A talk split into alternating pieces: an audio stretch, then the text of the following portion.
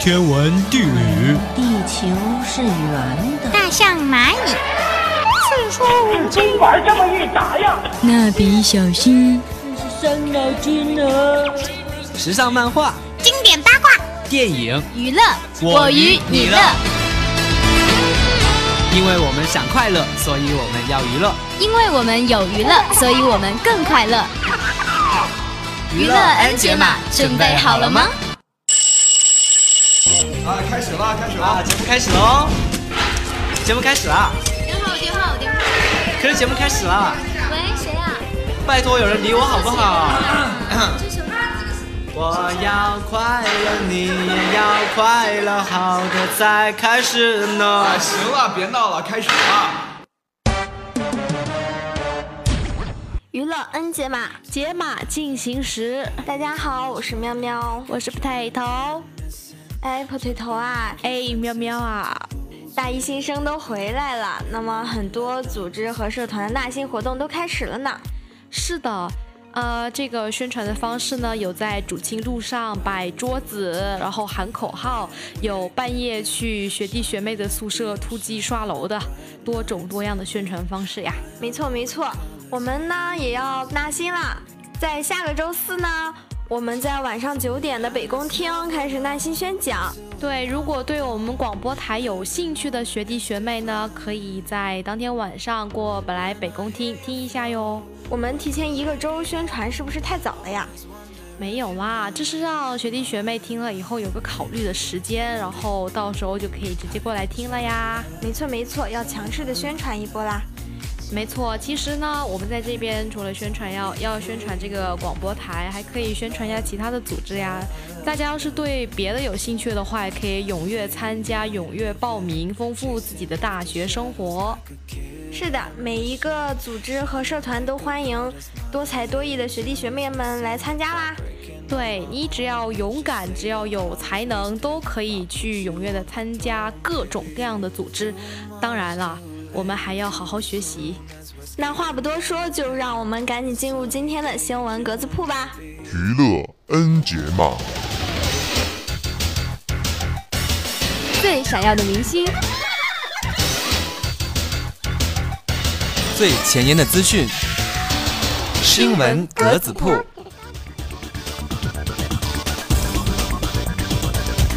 不可不听。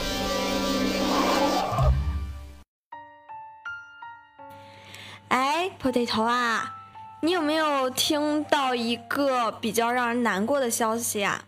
是说最近娱乐圈出现的一个比较沉重的新闻吗？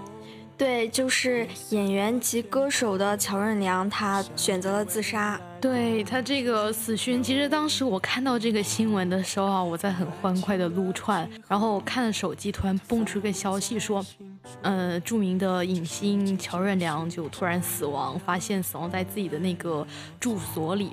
当时看到这个新闻，其实挺震惊的。平常他出现在荧幕里，其实是一个很欢脱的形象，然后带给大家特别多的欢笑。就很意想不到，突然就离开了大家的视线范围内。没错，当时听到他的死讯的时候，我也感觉非常的遗憾。但是他的死讯却伴随着各种夸张的传闻，而且还在网络上掀起了轩然大波，这是我们都没有想到的。没错，其实我觉得他这个明星的死啊，可能由于他个人的一种原因，但是呢。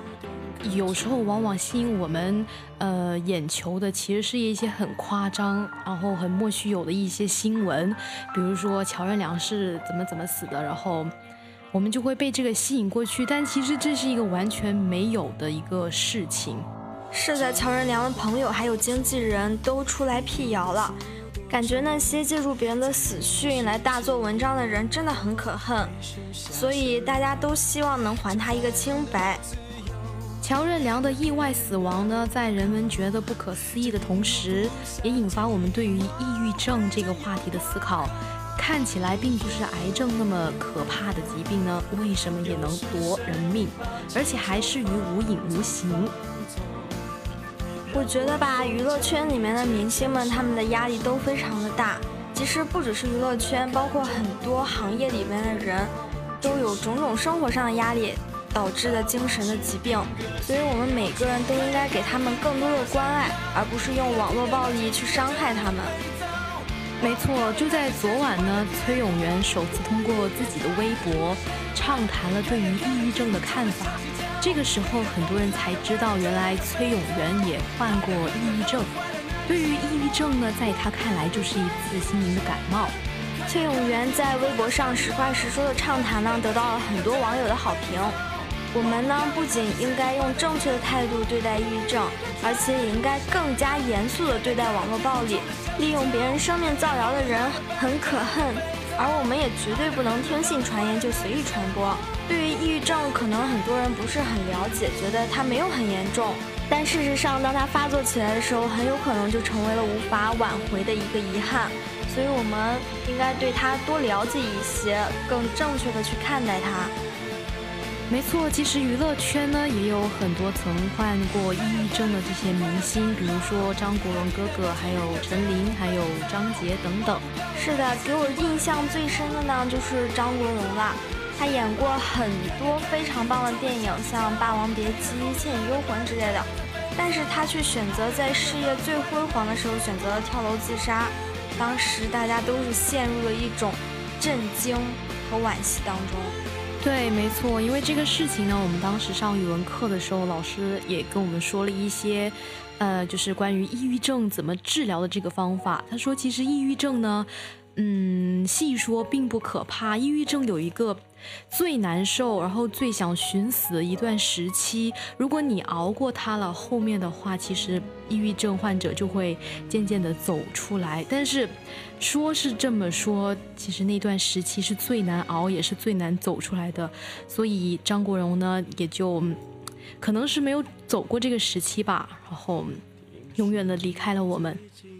是的，像张国荣一样的陈琳呢，她也在事业最顺利的时候，因为两段失败的婚姻的打击，然后也是选择了跳楼自杀。在这一方面呢，所以就需要一些家人和朋友多方面的帮助，然后去鼓励他们、关怀他们，帮助他们度过这一段最困难的时期。没错，陈琳在自杀的前一晚呢，还在和好朋友聚会，一起弹奏吉他。但是让大家都想不到的是呢，在深夜朋友熟睡之后，他就从楼上跳下去了。那感觉就特别不可思议。比如说，当你受到了一些打击，或者是遇到了一些很伤心难过的事情，然后朋友纷纷都过来安慰你。当朋友们以为你已经治愈了，你已经伤好了的时候，都放心的离你而去的时候，这个时候却发现，嗯，你就会做一些很极端的事情，比如说跳楼啊、自杀啊之类的，就会让朋友们非常的不敢相信。是啊，他的朋友知道了这件事情以后，肯定也是非常崩溃的。毕竟他们之前还是在一起的。不过得了抑郁症，并不都是坏的结局。就像张杰，他之前也患上过抑郁症，而且事业也滑落到低谷。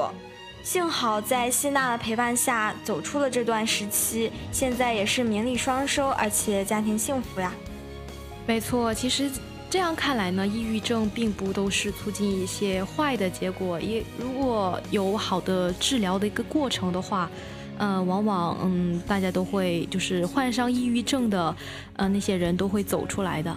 像娱乐圈这样高压的行业环境呢，就是患上抑郁症的明星是非常多的，所以我们在呼吁人人追求高质量的生活和理想的生活状态的前提下，更要关注大家的心理健康。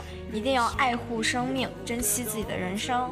没错，其实呃，撇开娱乐圈这个高压的环境来说，有些人外表看起来非常的乐观、乐天派这样子，但是其实内心可能会有比他的外表看起来更。就是相反的，很很大的压力堆积在他的心里，久而久之可能也会患上这个抑郁症。所以我们在和其他人交往的时候，可以多多走进对方的心，和对方多多聊一些这方面的事情，防止嗯对方患上一些抑郁症之类的心理疾病。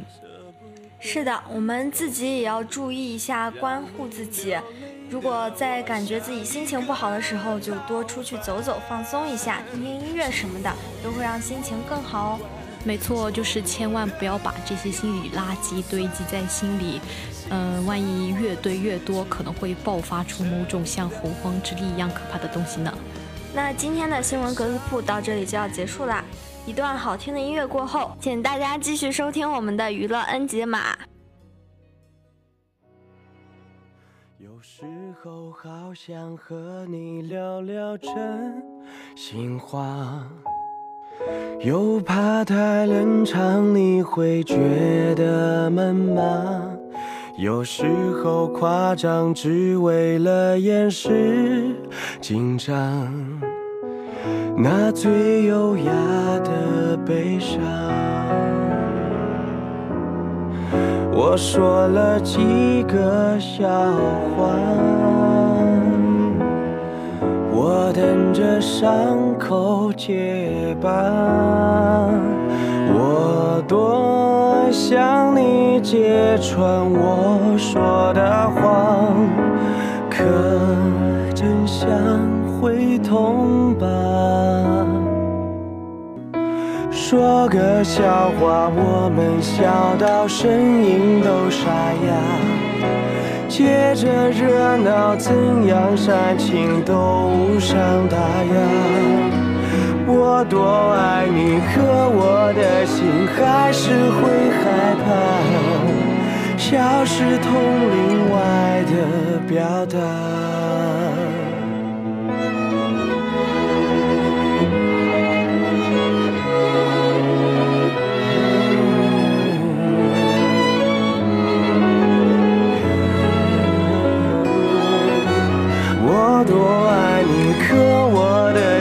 还是会害怕，消失同另外的表达。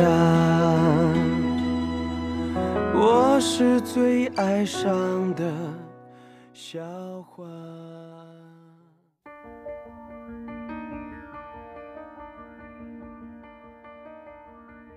音乐回来，解码继续。大家好，我是康源。大家好，我是抗体。康体，我又想放假啦。人生对于假期的期待永远是没有尽头的，但是你还是先老老实实上课吧。我也这么觉得，好好给耳朵们播几期节目，然后呢，我再开开心心的去过国庆呀。而且现在小鲜肉们都回来了呀，为了让他们对我们高大上的娱乐 N 解码留下深刻的印象，我们也得好好的播一期电影。是的呢，而且我们还要做好二十九号的宣传工作哟。没错。那今天我们就给大家来讲一讲最近很火，也就是一直很火的一部电影的续集《冰川时代五：星际碰撞》。娱乐 N 节嘛。电影呢，呃，每年的这个时候可能都进入淡季了。吃的倒是不多，但是我看的电影很多。带来的是日本 t r a l 的电影专辑。那我们首先给大家介绍的是一部搞笑至极的电影。电影那点事儿。没错，这个呢是电影《冰川时代》系列第五部，是由蓝天工作室执导的动作冒险片，由盖伦·麦克联合执导，罗马诺·丹尼斯、约翰·科科领衔配音。该片呢，讲述了励志地小松鼠在追逐它的松果，闹上了太空，闯出了惊天大祸，给冰川世界带来了危机的故事。哎，我想起来前几部的开头好像也是这个小松鼠在追逐它的小松果，然后闹出了一系列的乌龙吧，算是。不过啊，这一部可跟之前那几部不太一样呢。这一部呢，它可是引发了宇宙大事件呀，让整个地球都陷入了危机。那是这个松鼠全特还是奎特？奎特，松鼠奎特为了追逐松果，闹上太空，并闯出了惊天大祸，偶然引发了宇宙事件，改变并威胁着冰川时代的世界。那为了拯救自己，话痨树懒希德、猛犸象曼尼。剑齿虎迪亚哥以及别的动物群族必须离开家园，踏上了他们充满喜剧色彩的冒险旅程。他们来到了充满异国情调的新大陆，并且遇到了许多形形色色的新角色。听到这个呢，其实还是觉得挺好看的。不过我们去过电影院的人都会觉得这部电影着实一般。那该片呢，于二零一六年七月二十二号上映。那在八月二十三号也在中国上映，我也赶上了它的首映，专门去看了那个《冰川时代》，就是感觉怎么说呢，就是不好不坏，乏善可陈的那种感觉吧，就是也还行，但是可能少了那么一点创新点。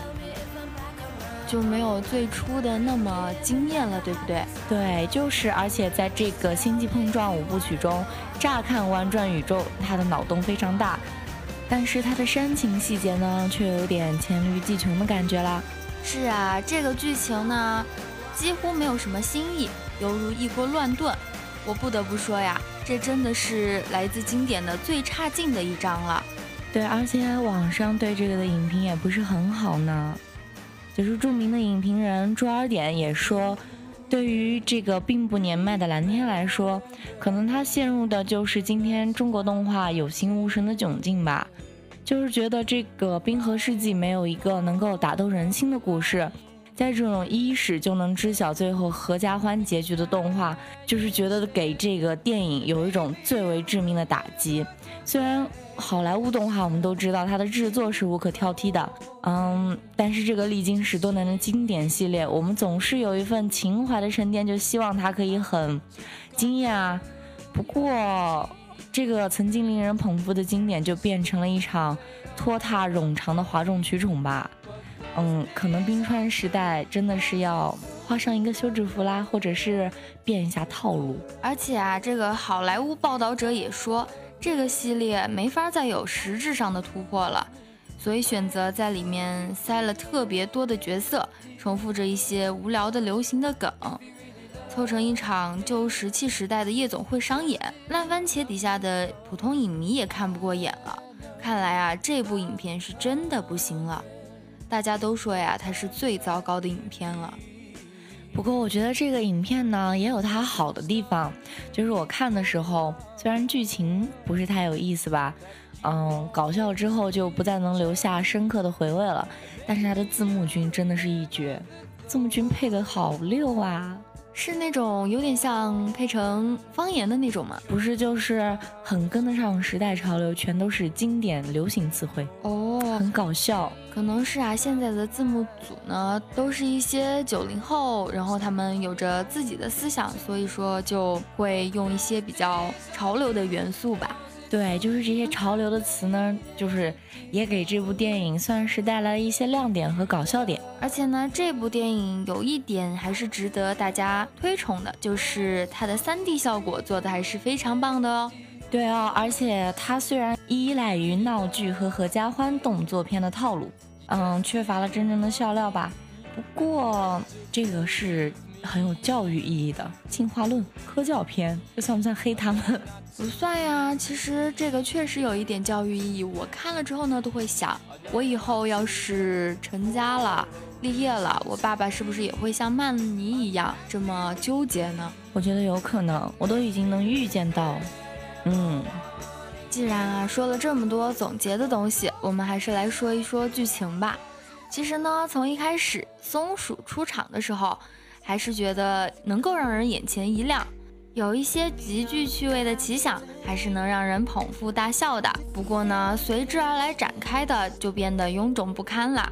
本来呢，电影的主线是黄鼠狼巴克带领一众伙伴踏上挽救世界之旅，不过呢，中途穿插了太多乏善可陈的情节，例如啊，曼妮一家他们的家庭问题，树赖西德新的爱情。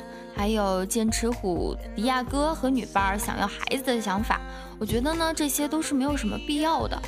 可是如果去掉这些剧情的话，我觉得可能《冰川时代五》它就拍不下去啦。也是，但是还是觉得应该是要有一条分明的主线。对，就是故事太多了，反而显得这部剧就是个性不鲜明，或者是重点不突出，嗯，比较乱，觉得。对呀，而且。除了这些呢，还有很多插科打诨的经典配角出现，这些呢，我也觉得没有什么必要。你说他们是要混情怀吧，就找一些经典配角，让人能够联想起以前的那些事儿。但是角色只会越来越多，如果你都加进去的话，实在是太乱了。嗯，没错。嗯，冰川时代听说啊，暂时没有听说要拍续集，也不知道这个经典能不能被我们传承下去啦。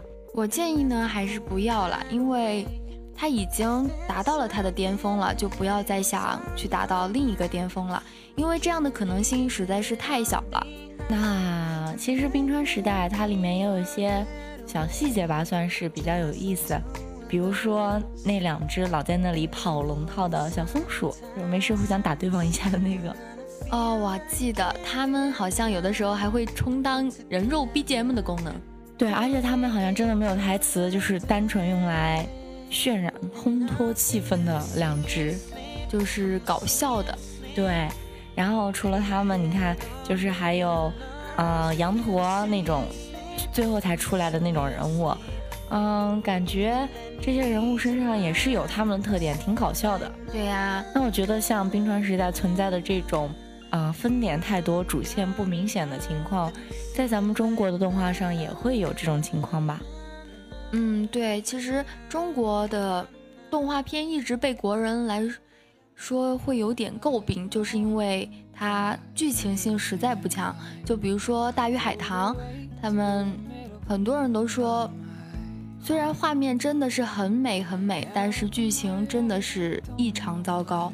我没有看过哎，但是听说跟那个《千与千寻》的画风有点像。对呀，你想他的画风都已经可以达到《千与千寻》那样了，但是呢，剧情却是那种非常的傻白甜、很幼稚的那种感觉。不是说是根据《逍遥游》然后拍出来的吗？这么高深的话题，我可就不知道了。不过我觉得还有一部动画片也跟这个冰川时代还挺像的，虽然说呢它的画风吧，还有 3D 效果肯定是不如冰川时代的，不过呢剧情还是挺像的，都是那种重复性特别特别强，然后会让人觉得很无聊的那种。你说的岂非是国产动画片？是啊，就是那个我们大家都很。嫌弃的一部动画片叫《喜羊羊与灰太狼》，你应该知道吧？啊，说嫌弃，但是我看小孩都特别喜欢呀。其实我觉得小孩就是一开始比较喜欢，因为图个新鲜嘛。嗯，但是之后就没有那么喜欢了，因为剧情的重复性实在是太强了，每次都是灰太狼捉不到喜羊羊。这个呢，我就觉得他们有一些系列其实还是能看的，《潇洒哥和黑大帅》，还有那个《羊羊运动会》。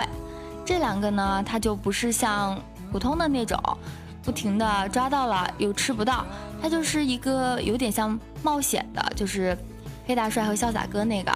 羊羊运动会呢是比较切当时的奥运主题，讲的都是他们嗯比赛的，这个也很好玩，而且还加了特别多其他的羊，像什么机械羊啊、山羊啊、羚羊啊什么的。而且我觉得喜羊羊与灰太狼就是那种。对于好人坏人的分明，或者说正义感带入的太过明显，就是除了动画片他们本身应有的教育意义之外，感觉好像少了那么点娱乐性，或者说它本身应该作为一个动画片给大家带来的快感。嗯，是啊。不过呢，现在国漫虽然被吐槽的依旧很惨，不过也是有几部可以看的嘛，比如说《不良人》呀，还有什么《纳米核心》。嗯，所以说咱们国漫的发展前景还是很好的，那我们就期待下一部国漫电影吧。嗯，在这里就要祝福国漫越来越好啦。好了，今天我们的节目到这里就结束了，感谢编辑蓝秋，感谢导播白少小灰灰，也感谢我们的小伙伴喵喵和土豆。我是抗原，我是抗体，让我们下期再见喽。嗯，拜拜。